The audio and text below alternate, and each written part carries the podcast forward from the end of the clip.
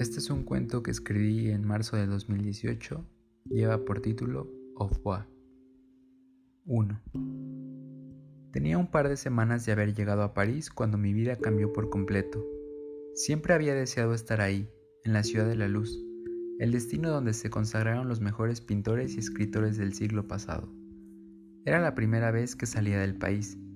Fui en verano para practicar mi francés. Viajé sin compañía, era parte del plan, tener la ciudad solo para mí. Me alojé en un pequeño y modesto hotel cerca de Montparnasse. Mi cuarto era sencillo pero muy agradable. Las paredes estaban cubiertas de papel tapiz con diseños florales. Las cortinas eran verde olivo y debajo de mis zapatos había una alfombra marrón. Lo mejor era el baño, con una tina enorme en la cual solía recostarme a escribir. La alcoba era magnífica, al menos lo era para mí. Me tomó dos semanas entablar una conversación verdadera con alguien que no fuera una mesera o un desconocido pidiéndole por información para llegar a algún lugar. Nunca imaginé que esa primera conversación me abriera la puerta a un mundo completamente distinto y me llevara a vivir lo que tanto deseaba. Estaba en un bristo del barrio latino, disfrutando de mi almuerzo y escribiendo algo en mi pequeño cuaderno, cuando un grupo de jóvenes se entró riendo y haciendo escándalo. Los miré de reojo Intenté que su presencia no me distrajera y arruinara lo que estaba notando, pero fue inútil. Después de unos minutos el ruido terminó por molestarme. Miré directamente al grupo y traté de hacer contacto visual con alguno para que notaran mi enojo y bajaran un poco la voz. En el grupo había tres chicas, dos rubias y una de pelo castaño. Los demás eran varones y en la misma cantidad. Ocupaban unos sillones pegados al ventanal. Yo estaba en la mesa del fondo. Mi enojo se había ido después de ver a la chica castaña. Perdí el interés por lo que escribía. Sus labios color violeta pasaron a primer plano. Reía con todos los dientes. Se veía encantadora. De ninguna forma podía enojarme con ella. Es más, su risa impregnaba de vida el lugar. No fui muy discreto al mirarla, porque después de unos segundos atraje sus ojos hacia mí. Agaché la vista en cuanto volteó y bebí de mi café.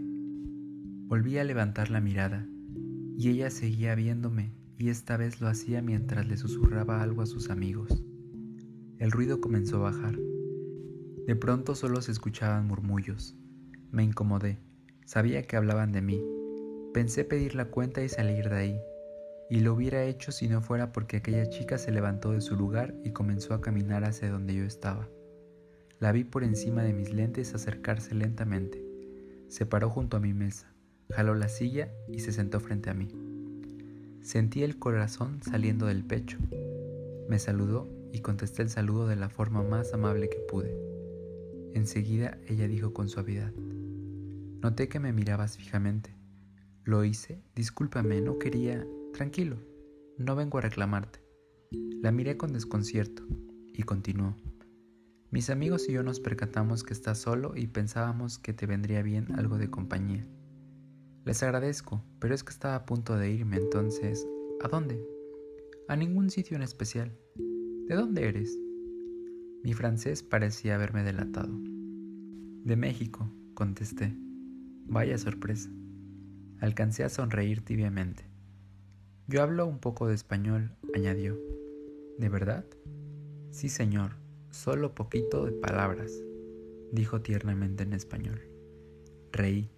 Fue inevitable. Entonces, ¿te unes a nosotros? Está bien, vamos. No me has dicho tu nombre. Francisco, ¿cuál es el tuyo? Encantada, François. ¿Te puedo llamar así? Mi nombre es Camille. Claro, es un placer conocerte, Camille. Nos dirigimos hacia donde estaban sentados sus amigos. Ella me presentó y cada uno de ellos me saludó y dijo su nombre. Estuvimos ahí un rato más antes de irnos. 2. Mi estancia en París fue corta. Solo estuve un mes. Durante las primeras dos semanas me dediqué a visitar algunos de los lugares más emblemáticos de la ciudad. El Museo de Orsay, el Louvre, Saint-Chapelle, Sacré-Cœur, Notre Dame, los Campos de Marte y las avenidas y barrios más famosos. También visité la Shakespeare Company y compré un par de libros. Una tarde la dediqué completa a caminar por horas al lado del río Sena. Las dos semanas siguientes me dediqué a vivir.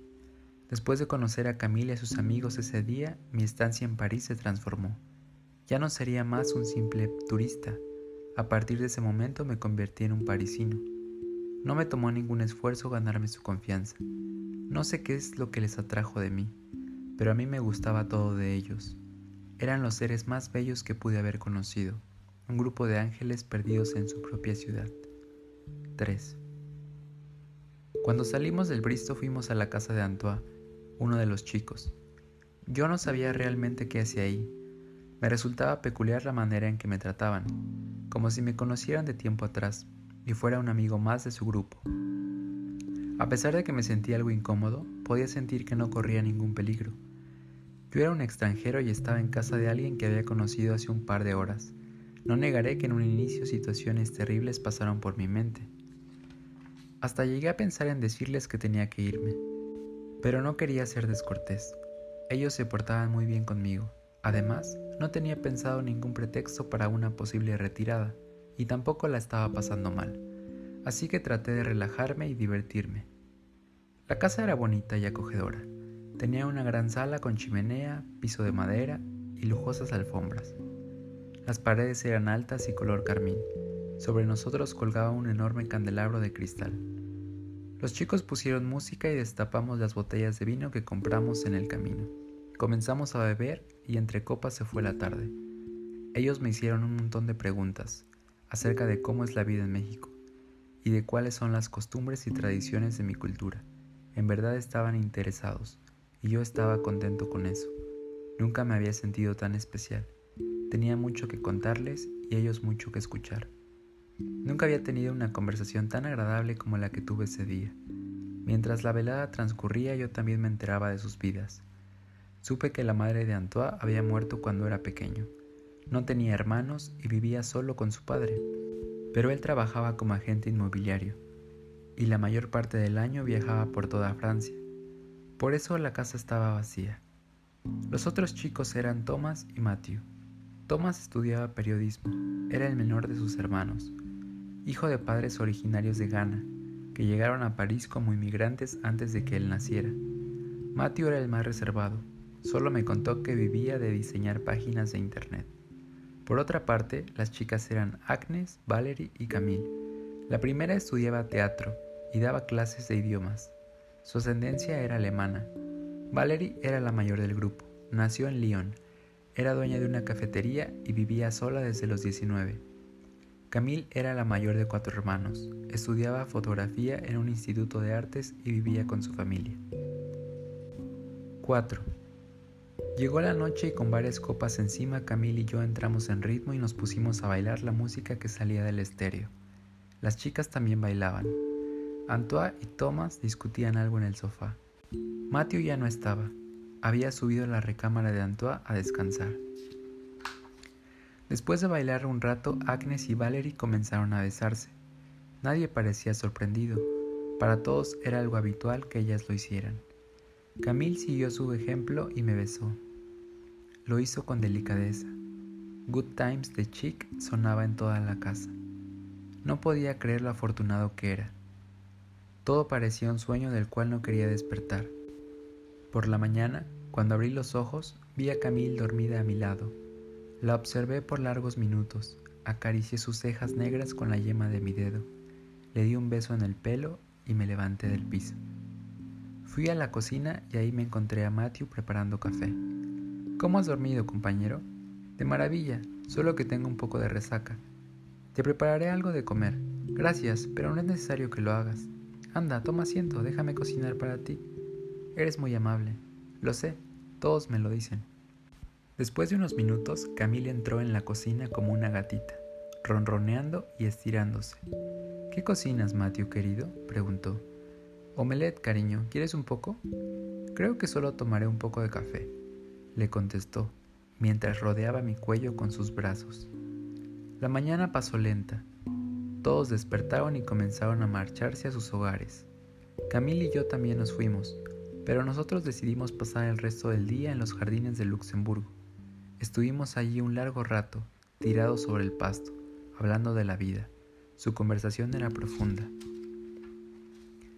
Estábamos acostados platicando, y de la nada Camila alzó su mano en dirección al sol. Sin pensarlo, alcé la mía y acaricié la suya. Uní mi mano a la de ella. En ese instante vino a mi mente un pensamiento. Todo ocupa el lugar que debe ocupar. Mis dedos cabían perfectamente en el espacio que habían entre los suyos. No le dije nada, lo guardé para mí. Segundos después de entrelazar nuestras manos, ella llevó mi brazo a su boca y lo lamió. Sabes a sal, dijo sonriendo. Yo la miré como si hubiera visto el mar por primera vez. Cuando el crepúsculo apareció en el horizonte, ella me dijo que quería irse a casa para ducharse y descansar. Ella vivía en Saint Germain, así que su casa estaba cerca de ahí. Antes de que se fuera le propuse que nos viéramos al otro día. Ella accedió y dijo que esperaría mi llamada. Nos despedimos besando nuestras mejillas. Se alejó y la vi desaparecer entre los árboles.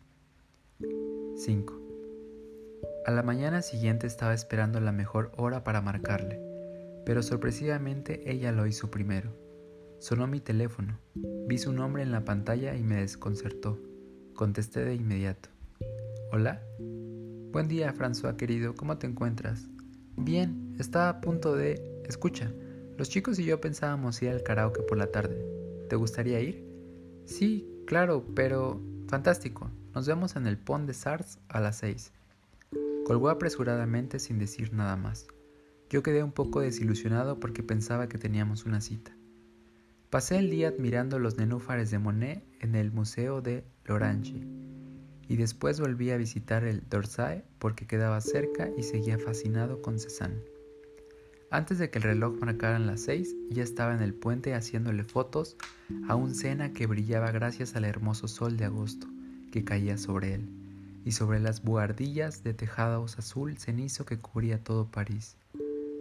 Sentí un beso en el cuello, y cuando volteé vi los ojos de miel de Camille. Me había tomado por sorpresa mientras tomaba las fotos. Bonita cámara, dijo. Estoy seguro de que tú la sabes usar mejor. Se la ofrecí. Ella la tomó y comenzó a disparar. Me hizo un par de fotos lindas. Luego le pedimos a un desconocido que nos tomara una juntos. Ya está, dijo al ver nuestro retrato, para que no te olvides de mí. Nunca lo haré. Los demás pronto comenzaron a llegar. Cuando estuvimos todos, partimos con dirección al karaoke que estaba en el barrio de Le Marais. Llegamos caminando después de unos minutos. Ahí dentro la pasamos de maravilla, bebiendo cerveza y cantando. Camille y Valerie lo hacían extraordinario. Los demás éramos terribles, pero nos divertíamos demasiado. Salimos después de varias horas y decidimos ir a un club nocturno que estaba a unas calles de distancia. El lugar era subterráneo, para entrar había que bajar unos escalones y cruzar un estrecho túnel con paredes llenas de grafitis y escasamente iluminado por luces de neón rojas. El ambiente se sentía macabro. Por un momento pensé que entraba al inframundo. La música tecno inundaba el lugar. Los beats eran tan fuertes y rápidos que se fusionaban con el latido de mi corazón y me provocaban una sensación incontenible de querer bailar. Estaba impresionado con el lugar, lleno de luces LED y láseres, por un momento perdí de vista a Antoine, pero después de un rato regresó y traía consigo regalos, como él mismo dijo. Eran cápsulas de MDMA. Les repartió a todos, a Camille le dio dos. Ella se metió las cápsulas a la boca y me besó. Con su lengua me pasó una envuelta en su saliva. Le tomó un trago a su cerveza y luego me la ofreció mientras me sonreía. Bebí el resto ella dijo mirándome, Bon. La noche fue larga. Yo estaba en éxtasis total. Sentía que la música era una extensión de mi cuerpo. Veía a Camille más guapa que nunca. Sentía que la amaba. Sentía que amaba todo. Sentía que amaba el mundo entero. Sentía la necesidad de gritar, saltar y reír al mismo tiempo. Las luces verdes y azules parpadeaban sobre todos. No podía apartar mis pupilas de Camille. Bailaba de una forma tan pura y libre que me excitaba. Parecía una ninfa tallada en mármol. Imaginé que mientras me acercaba a ella me convertía en Apolo y ella en Dafne. La tomé de la cintura y besé su espalda descubierta. Ella se volteó y me dijo al oído, Puedo sentirlo todo. Puedo sentir la muerte.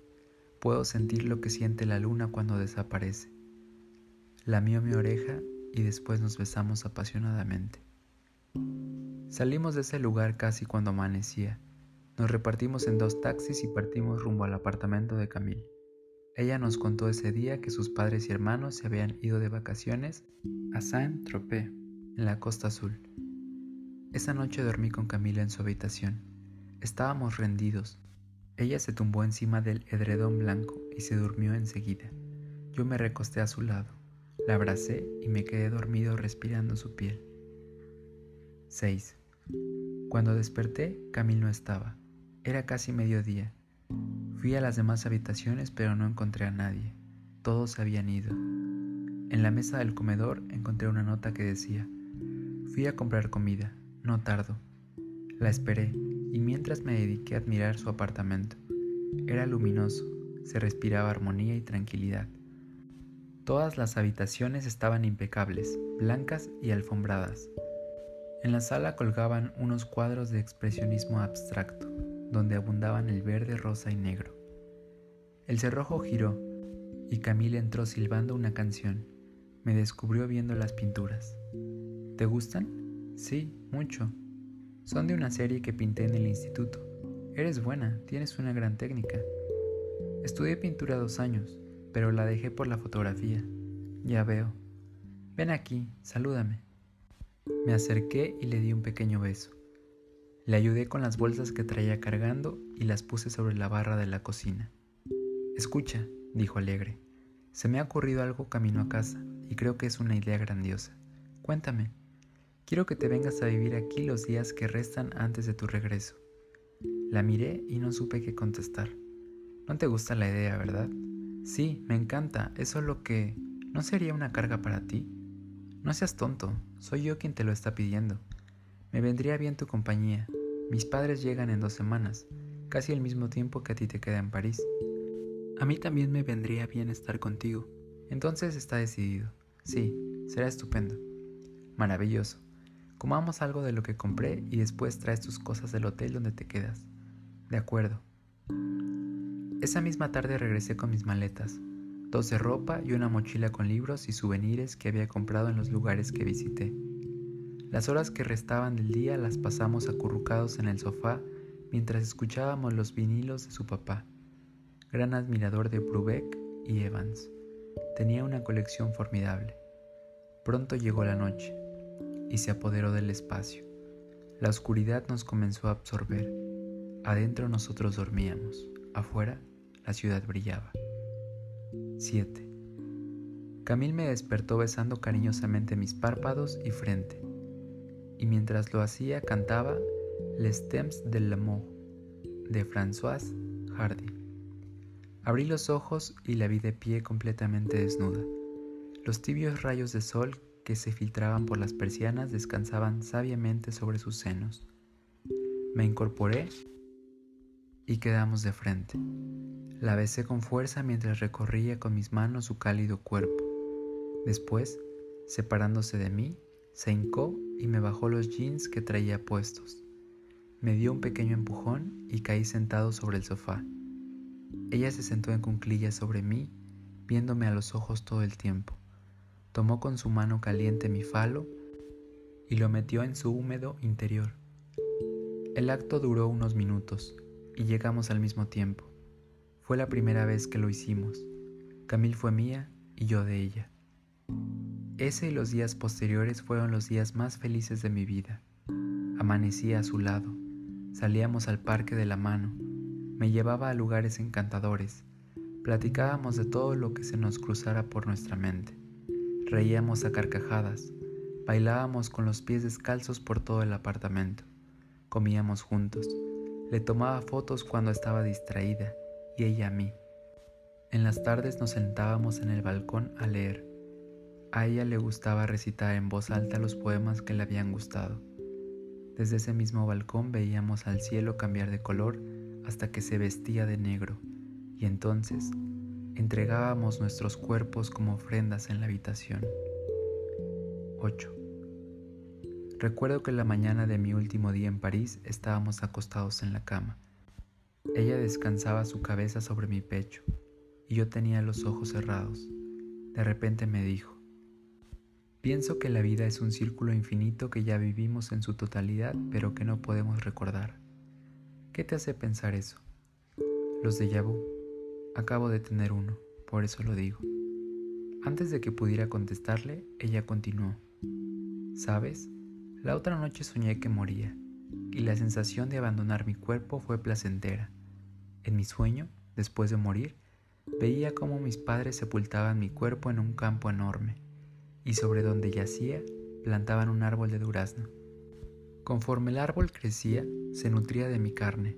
Pronto sus ramas se extendieron y salieron flores de ellas. Después de unos años empezaba a dar frutos, y de esos frutos se alimentaban los pajaritos que descansaban en sus ramas. Estaba viva en el árbol, en la fruta y también en los pajaritos que cantaban. Una lágrima rodó por mi mejilla. Era el sueño más hermoso que jamás hubiera escuchado. No pude evitar sentirme conmovido. Eso fue hermoso, Camille. Lo fue, créeme. Hubo un silencio largo, Anda, vístete. Tenemos que ir a comprar las cosas para la cena de despedida. ¿Qué cena? ¿No te dije? ¿Decirme qué? Invité a todos a cenar. Es tu última noche y quiero que estemos todos reunidos. Vale. No te ves muy animado. Venga, será divertido. No es eso, es que me pone triste el hecho de saber que todo esto se terminó. No quiero irme. Suspiré y sentí que el alma se me iba con el aliento. Yo tampoco quiero que te vayas, querido, pero sé que nos volveremos a ver. Se levantó de la cama. Hasta he pensado en visitarte el próximo año. Sería magnífico, ¿no crees? Claro que lo sería. Es lo que más deseo, estar contigo. Ven, dame un abrazo. Nada de caras tristes, promételo. Traté de esbozar una sonrisa, pero me salió una mueca. Me sentía ahogado en melancolía. No asimilaba que mi aventura había llegado a su fin. Camille parecía tomarlo con calma, pero no sabía si en el fondo se sentía igual que yo por mi partida. Nos cambiamos y salimos a caminar por la ciudad. Compramos lo que hacía falta en el mercado local. El día estuvo nublado y las horas pasaron más rápido que de costumbre, al menos así lo sentí. Cuando llegamos al apartamento hice mis maletas. Y después cocinamos juntos, Luego de que el reloj marcara las 8, todos comenzaron a llegar. Camil preparó pescado horneado con papas y yo hice la pasta con salsa de tomate y albahaca. La cena estuvo deliciosa y disfruté mucho la compañía. Todos se retiraron temprano porque sabían que mi vuelo estaba programado a las 9 de la mañana. Cada uno me dio un fuerte abrazo cuando llegó el momento de despedirnos. Al final solo quedamos Camil y yo.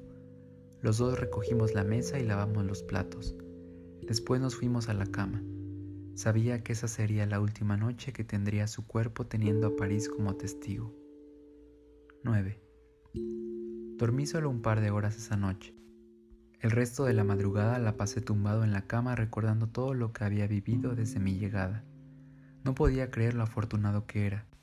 Vi dormir a Camilo un largo tiempo.